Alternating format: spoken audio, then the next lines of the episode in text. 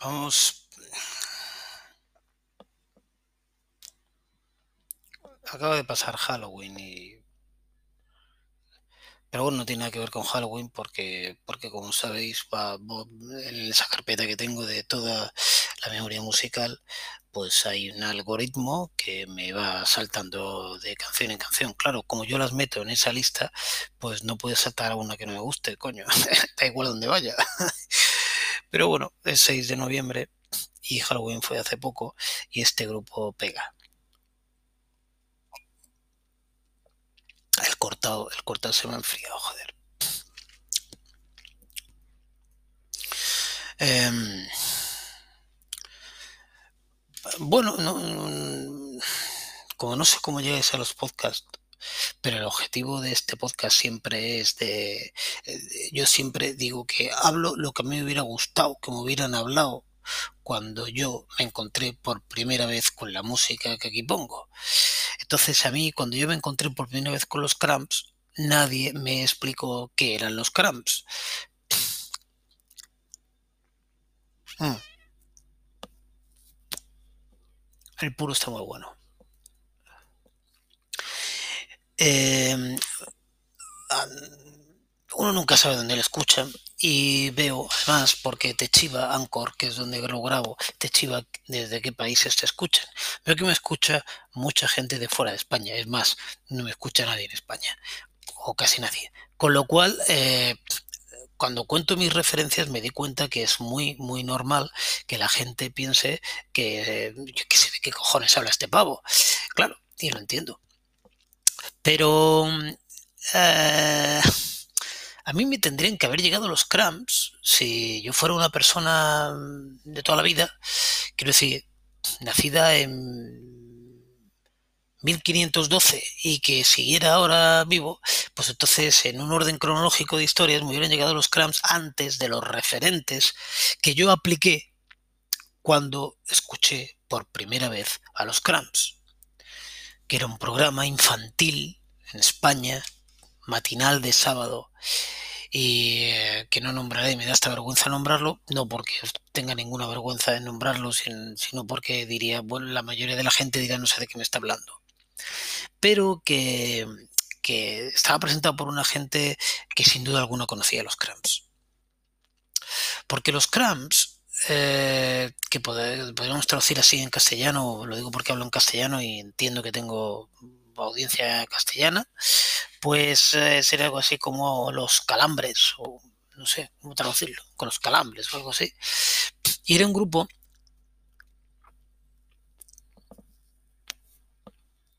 que hace una cosa que trasciende la música.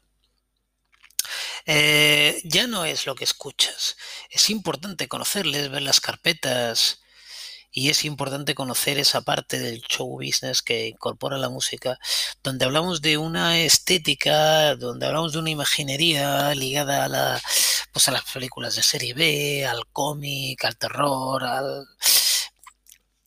Y para mí tiene mucho valor esa parte, porque entiendes las canciones. Ahora hay grupos que hacen esto, ¿eh? Es más, suelen gustarme prácticamente todos, ¿no? No por los cramps, que ya os digo, me llegaron más tarde, sino quizá por ese, por ese matinal que yo, que yo escuchaba, pues, eh, los años 80, ¿no? De, de sábado, donde se ponían, pues, pequeños cortos de series americanas en blanco y negro de los años 50, los Monsters, todo este rollo, ¿no? Y los cramps eh, rápido enganchan con este tipo de, estética, de sonido. Veréis que hay... No es la canción, como vamos a poner una melodía aquí, es como se canta, son los efectos sónicos que meten y generan pues un universo, ¿no? Un universo paralelo que personalmente le veo, le veo muchísimo encanto. Yo soy mucho de cómics, ¿vale? Em, y a mí la, todo este rollo de la serie B, es decir, de las ganas sin presupuesto, de... Para mí tiene un encanto espectacular, ¿vale? A mí que me gustaba el cine, porque luego me he convertido en un... Soy un vago y un puto perro y ya no... he perdido el hilo, ¿no? Pero en su momento me gustó, ¿no? Y yo veía las películas de terror y yo, yo no quería ver, tal, tal de cuando yo, era joven, ¿eh? Yo no quería ver Poltergeist. A mí lo que me gustaba ver era los Feratu, joder. A mí me gustaba aquello, ¿no? Y le veía, lo veía cutre, ¿eh? lo reconozco, lo veía cutre, pero me gustaba. no sé por qué. ¿Qué tendrá ese? Pero le veía muchas ganas, ¿eh? Veía mucha intención, veía... ¿Sabéis qué pasa? A veces me da la impresión de que este podcast padece de eso. Em, requería de que el espectador es como la magia, ¿no? La magia requiere de que el espectador venga condicionado a que aquello es, es magia de verdad. Si queréis ir a un espectáculo de magia, no vayáis a buscar los trucos, joder. Ir a disfrutar de la magia, creérosla. Es lo que es por lo que estáis pagando. Pues esto, esto me parecía igual, ¿no? Cuando tú ves esas pelis y decías, joder, cómo canta el cabrón del hombre lobo, macho.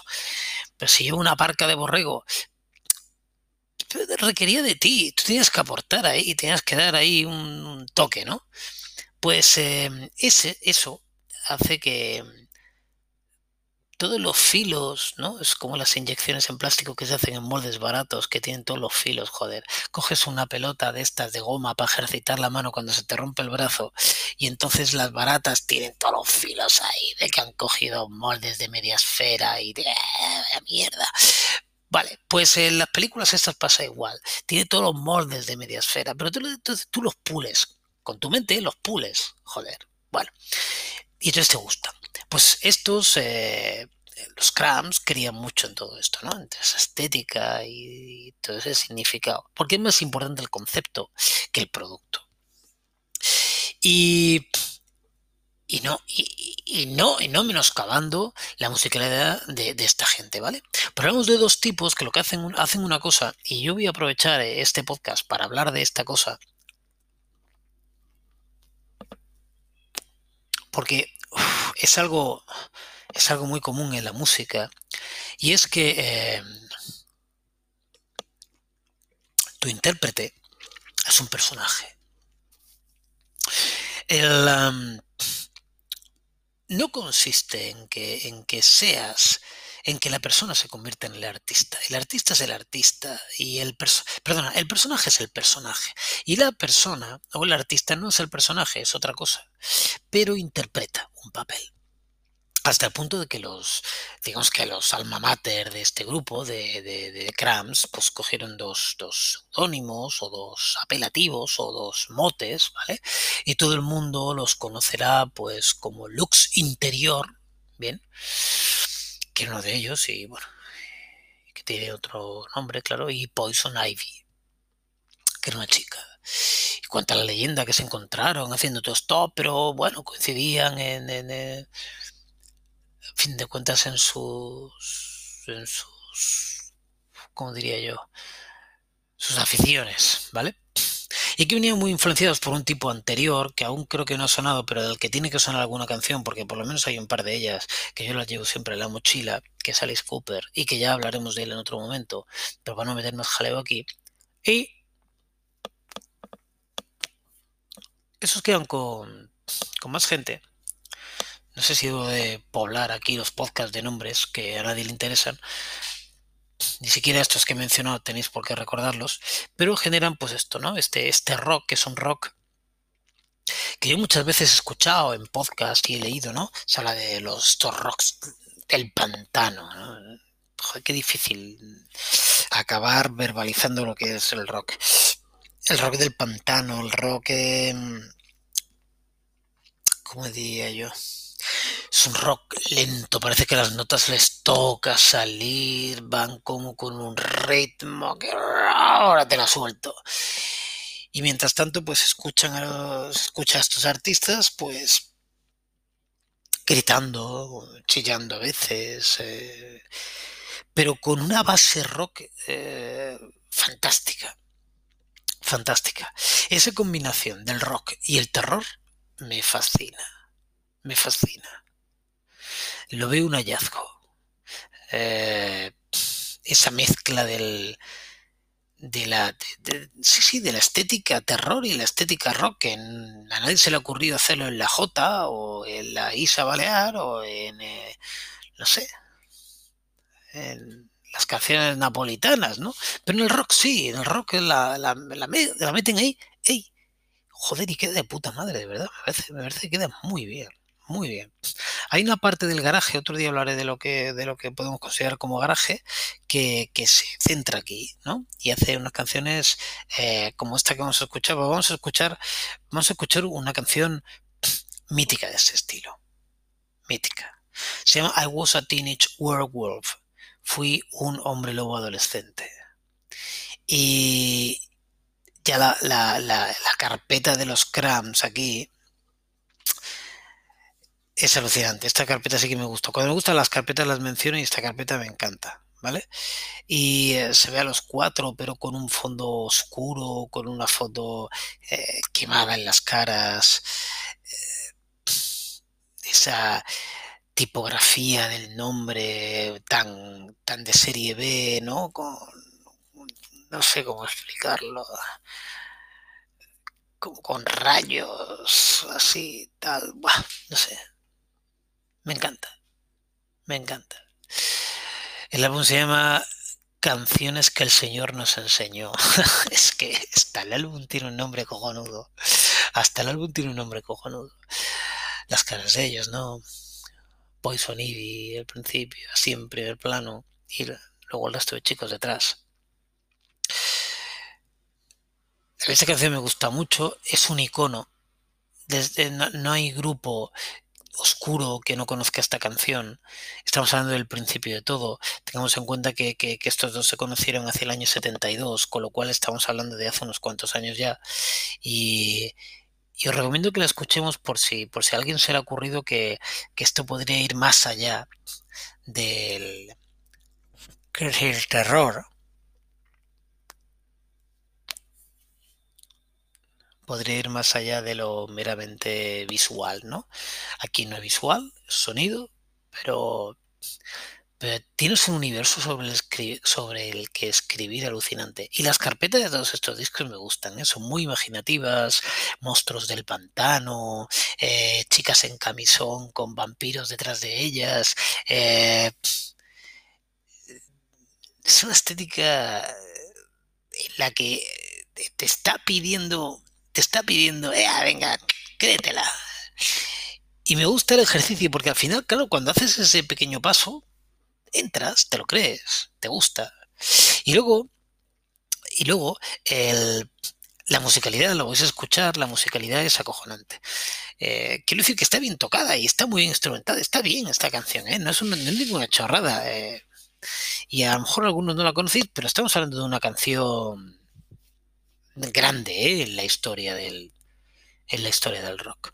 Bueno, pues vamos a ponerla, vamos a escucharla. Os he dicho ya todo sobre la canción, cómo se llama la canción, que lo tenéis en el nombre del podcast, cómo se llama el grupo, cómo se llama el álbum. Buscadla, por favor, y cortamos el podcast hasta aquí. ¿Vale? Ya la tenéis delante. Pues parecemos lo de siempre, ¿vale? 3 minutos 03 es un rock and roll eh, exactamente en su métrica típica. Y, y, si os parece, hacemos al 3, 2, 1 play y la escuchamos a la vez. Eh, hay que creérsela, ¿vale? Es decir, no vengáis con prejuicios a escuchar esta canción, entregaros, creéroslo. Porque si no, incluso yo creo que el paso del tiempo la puede hacer parecer ridícula a algunos oídos, pero no lo es, no lo es. Vamos a escucharla, ¿vale? Si os parece, pues vamos a hacerlo. A ver, voy a, cerrar el, el, feedback para que no suene por el, por el micro. Y hacemos un 3, 2, 1 play. ¿La tenéis? Bueno, pues 3, 2, 1 play.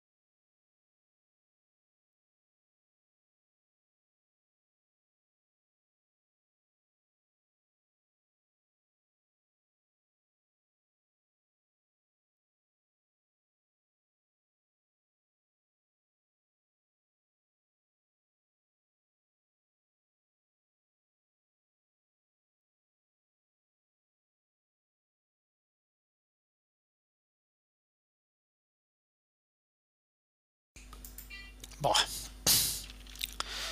Fantástica. Soy poco dado a, a- se me ha, se me ha apagado el puro, coño. A.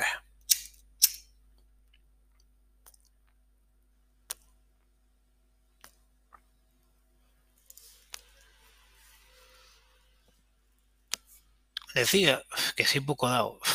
A lo mejor no, a lo mejor soy muy dado. Intento que no, pero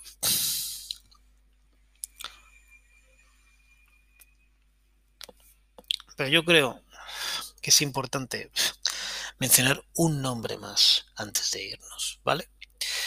Eh, este es el primer álbum, es un álbum, como os digo, icónico, es un álbum del año 80 y es un álbum que eh, produce un tipo que no es casual. Eh, y además me parece, me parece muy importante recalcarlo. Este, el tipo que produce este álbum, voy a decir el nombraco, para que os quede ahí en la, en la parte del cerebro donde quedan los nombres, que no sé cuál es, porque como no soy neurocirujano, no tengo ni puta idea. Pues eh, este tipo se llama Alex Chilton. ¿Qué diréis? ¿Quién cojones es Alex Chilton?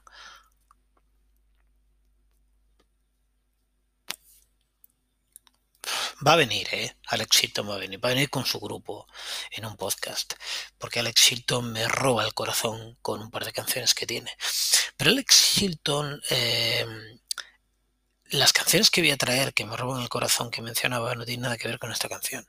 Y esto es lo que a mí me gusta de la gente que, que, sabe de música. Yo creo que si si Poison Ivy y si, y, si Lux Interior no llegan a cruzarse con Chilton, no hubieran, no hubieran hecho este disco tan grande como, como es. Porque Alex Chilton es un tío súper melódico.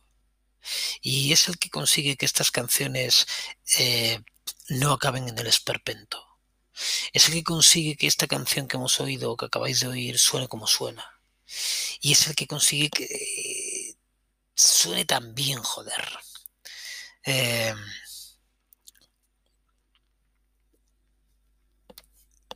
no voy a mencionar más sobre él, pero si alguna vez que vendrá pongo una canción de él, a ver si me acuerdo, yo digo que, que Alex Chilton de alguna manera estaba en, esta canción, ¿vale? I Was a Teenage Werewolf, porque estaba, está y en otras. Pero Chupito está ahora, está ahora mejor que nunca, ¿eh? Eh, que, que, decía que sí, que sí, que Chilton. Eh, yo, yo creo que hace el tratamiento adecuado aquí. Y hace el tratamiento que merece esta canción. Y ahora me está sonando aquí. Oh, otra cosa que no que entraba que no sabía que era. Pero bueno, cosas de los, eh, de los navegadores de internet. Creo que Chilton es fundamental para que haga lo que hace aquí para que esta canción suene como suene. Creo que consigue que el grupo venga a donde, a donde el grupo quería entrar. Y a veces consiste en que tienes unas personas con un un, una, una, una, una versión muy cruda del sonido y consigues una persona muy melódica que intenta absorber el espíritu del grupo para que no lo pierdan, pero les dice, pero estos chavales tienen que sonar así. Bien, tienes que venir aquí. Y hacen esto. Eh, si no conocéis a los Cramps, pues aquí tenéis una buena, un buen chute de rock and roll. No me extrañaría que nos visitaran en el futuro los Cramps otra vez. Pero mira, el random no los ha traído. Gloria bendita. Me gusta mucho. Besos. Escuchad música, la que sea. Ponedla de fondo, aunque no la digáis. Algo hace.